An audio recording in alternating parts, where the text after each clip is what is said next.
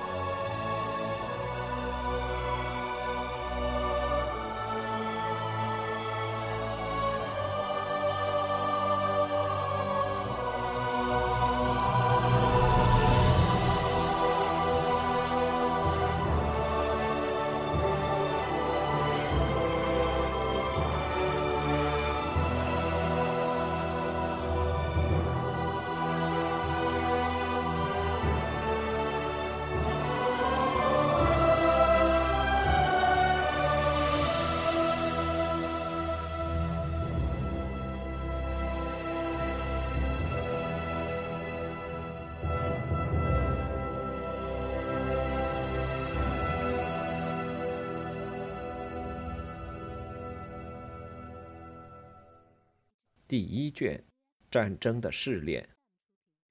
英格兰与法兰西一样，其国家权力的限度最终都依赖于金钱。英格兰国王的常规收入仅包括那些，就像任何贵族一样，国王以一个地主以及封建领主的身份获得的收益，以及那些他取自于政府运转的收入，例如罚金和收费，以及王室铸币厂的不太稳定的收益。在一三三零年代，这些来源每年能提供一万五千到两万镑的收入。这个数额比法兰西国王从同类来源所获收益的六分之一还要低。他们从一二八零年代开始就基本保持在这一稳定的水平。在一定程度上，国王的常规收入可以通过合法但不合规的手段增加。英格兰国王没有像法兰西国王那样操纵货币制度，但是他们向自己领地内的庄园和城镇征税。他们以低廉的价格强制为他们的内廷采购货物，以王室征发权推迟付款。他们因臣民不遵守那些更加讨厌的义务而将钱拿走。通过这种方法获得的收益并不稳定，且政治代价高昂。就像约翰·福蒂斯丘爵士在接下来的那个世纪所评述的那样，由一位国王的贫穷引发的最大危害是他将必然或被迫寻找精致的手段来获得财物。无论多么精致，这些手段中没有任何一个能担负得起为一项雄心勃勃的外交政策筹措资金的重任。将英格兰公共财政与法兰西相区分的。是一个合理而有效的国家税收体系。英格兰政府税收的最为重要的组成部分是关税，它是唯一在每个王国都被征收的固定税种。所谓伟大而古老的关税，是一项关于羊毛、毛皮以及兽皮的出口税，它们是英格兰出口商品的主要组成部分。爱德华一世的官员们在1275年制定出了该项税收，并在同一年由一个商人代表议会批准。在1303年以后，英格兰又向外国商人开征了一项补充关税，它扩展到每种类型的货物上，并且进口和出口均需征收。关税的收益随国家的羊毛产量以及贸易的繁荣程度产生变化。但它数量可观，而且比较有规律。在爱德华三世统治初期，关税平均带来大约每年一万三千磅的收入。他还可以通过议会的追加来提高比例，增加进项。正常的比例是每包收取六先令八便士。但是在一二九零年代的危机中，比例超过了三磅，而在百年战争初期。收取的费用则大大高于两磅。结果是，这些收益正好足以支付和平时期政府的运转。一位格外吝啬的国王，比如爱德华二世，在他最后的几年中，甚至可以积累到一笔盈余。但是他并不够支付任何规模的赏赐或者重要的基本建设费用，比如要塞或海船。面对繁重艰巨且有时紧迫的海外任务，而只有一项在国内获得的具有缓慢间隔的微薄收入时，从爱德华一世开始的英格兰国王们只好求助于巨额借款，不仅是从他们自己的臣民手中，而且还有弗兰德。莱茵兰和覆盖意大利全境的新出现的银行系统，不止于爱德华一世的财务运作规模，他们管理和担保的系统方法在中世纪的欧洲政府中都属于新举措，也是尽量兼顾公共信用的文艺复兴以及后文艺复兴时代政府的先兆。爱德华一世征服威尔士的费用，最初几乎完全是由他的银行家支付的。一二七二至一二九四年间，他们之中最主要的卢卡的里卡尔迪合营公司借给他三十九万两千镑，其中的一部分来自于他们自己的存款，还有一部分来自于他们组织起来的大大小小的贷款人联合财团。当一二九四年国王与他们发生争执时，这笔款项中仍有近一万九千镑没有结清。里卡尔迪是一连串因将他们的财富过于紧密地与欧洲北部的政府捆绑在一起，而导致毁灭的意大利银行家中的第一个牺牲品。还有许多其他银行家取代他们的位置。佛罗伦萨的弗雷斯科巴尔迪家族，在爱德华一世与爱德华二世被1311年的男爵革命毁灭之前，借了大约15万镑给他们。这个家族被一个热那亚人继承，安东尼奥·佩萨尼奥。他多年来借出的英镑超过了王室之前的任何一任债主。佩萨尼奥为1314年的班诺克本战役提供过资金。他的这次耻辱失败当然不是缺乏经费的缘故。1320年代逐渐取代了前任的佛罗伦萨的巴尔迪家族与爱德华二世的联系。也是如此紧密，以至于他们位于伦敦的总部在一三二六年的革命中被民众洗劫。但他们同样也是爱德华敌人的重要债主，而且最终因为向他的继承人贷款而走向了自我毁灭。信贷业务无论多么复杂精致，也不能取代税收，它们仅仅是一种先于行动的方式。他们使得英格兰政府可以比法兰西更快地筹到经费，而且他们避免了可能削弱政府力量的问题。接连继任的法兰西国王们在支付战争费用时发现了这一点，而那时战争税款还不得不继续征收，通常必须通过转让一项特定财政收入的方式向银行家们做出担保。关税的收益经常指定给国王的主要债主，而关税等的实际管理与征收工作也屡次交予他们。无论如何，最后的求助办法特别指出，只可以从由英格兰全体人口中征收的普遍税来支付。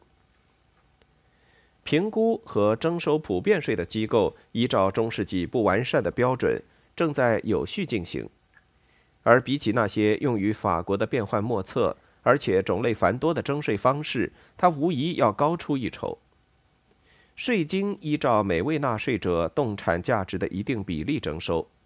通常在城镇是十分之一，而乡村是十五分之一。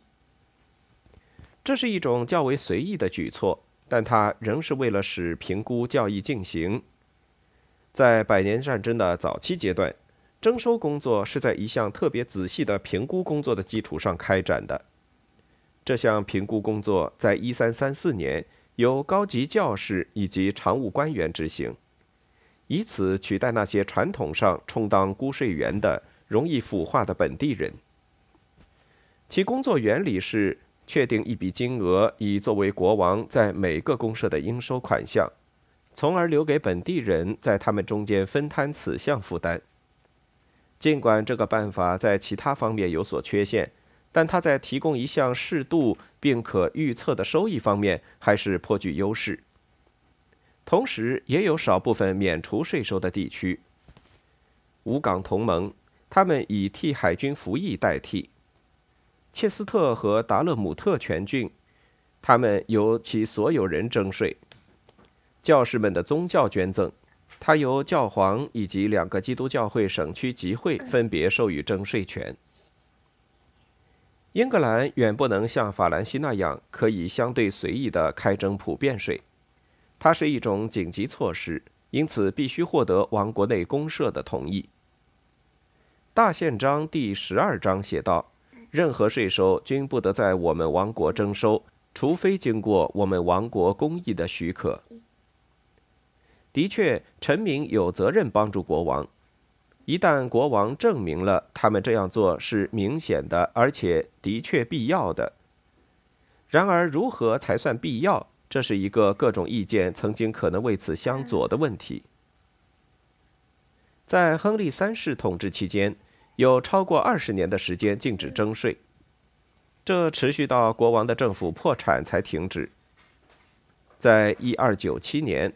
爱德华一世曾尝试征收一项只不过是为了支持御前会议税金的举措，而这激起了中世纪后期影响深远的政治危机。在一二九七年十月，当爱德华向反对意见屈服时，宣布：“我们王国中的一些人担心，他们出于慷慨和善意，以及由我们的战争和其他方面的需求向我们缴纳的特享税和税收。”可能在将来变成他们以及其继承人的一种悲屈的义务。这些担忧确有依据，而且最终将在法国发生。但是，一二九七年发生的事件证明了它不可能出现在英格兰。两国的不同之处在于，意愿的超前发展使得英格兰国王们能够获得他们的臣民对征税的准许。征税以一种被视作具有普遍约束力的形式进行，而且将他们从那种当危机在他们身后展现时，必须与一个接一个的公社做关于帮助的讨价还价的需求中解脱出来。爱德华一世统治时期是这种发展过程的决定性阶段，就像他在很多方面决定了十四世纪英格兰的命运一样。一二七二年，他继位之际，议会曾是一个主要的官方机构，一个关于国王御前会议的郑重会议。他通过吸收法官和高级行政人员，以及主要的世俗和宗教权贵而扩大。他的构成方式和他的大部分职责，在许多方面和巴黎高等法院的某些特征比较相似。爱德华一世的战争压力，法令的卷帙浩繁。以及他的粗暴管理引起的颇有争议的公共事务，还有这位国王对征税贪得无厌的需求，使他成为一个更加公开的政治集会。贵族院占据主导地位，大约有六十名伯爵和议会男爵，二十一位教区主教和三十名左右的修道院院长，他们都收到了出席议会的私人传唤。以及一群数目上有所浮动的常务议员，通常差不多有十几人。他们是唯一在国家事务方面被征求意见的议会成员。平民院通常有总共三十七个郡的骑士，每郡选出两名，以及超过七十个议会自治市政的代表组成。他们是影响甚微的大多数群体。他们被召唤到早期的议会中。只是为了作为无声的见证者，见证贵族院代表王国做了哪些决定，而且在整个十四世纪，他们仍然属于次要角色。这就是准予收税的程序。十四世纪开始时，没有他们的同意，任何总体补助金都不能征收的理念已然成为公认的宪法原则，而他们的同意也许有赖于国王批准他们的请愿书。他们的请愿书占用了很大一部分议程，其中不仅包括地方上的不满和对特殊利益的请求，还包括对王室官员和王国总体状况，以及有时候关于国王治理不当的抱怨。尽管存在着这样一些经常抱怨的镜头，爱德华三世和他的同辈人并没有把议会看作敌对势力的一个天然来源，因为他们有充分理由把它看成一种力量之源。十三世纪末期，一位心怀不满的作者在一本名为《正义之镜》的激进短文中声称，议会在征税方面的相关权利已经使它成为一个压迫的工具，以国王的命令来要求，使其能勒索税金。并积聚钱财。这个人已经意识到，议会主要是实现国王意志的一种工具，一种以限制一些行动自由为代价，将政府的权力由中央扩展到外援的手段。这些限制的严重程度取决于国王的个性，以及他作为一个宣传家和政治管理者的技术。爱德华一世开创了高税收的传统。他在英格兰持续贯穿整个中世纪时代。他通过议会的财政援助收取了超过一百万镑，用于威尔士、苏格兰以及加斯科涅。这笔金额中的三分之一是在1294至1297年的危机中投票通过的。这笔税金的负担空前沉重，而且没有议会权威的帮助就不能完成。相比之下，美南菲利自为战争筹集资金开始，就不得不大量依靠货币飙升的不稳定收益。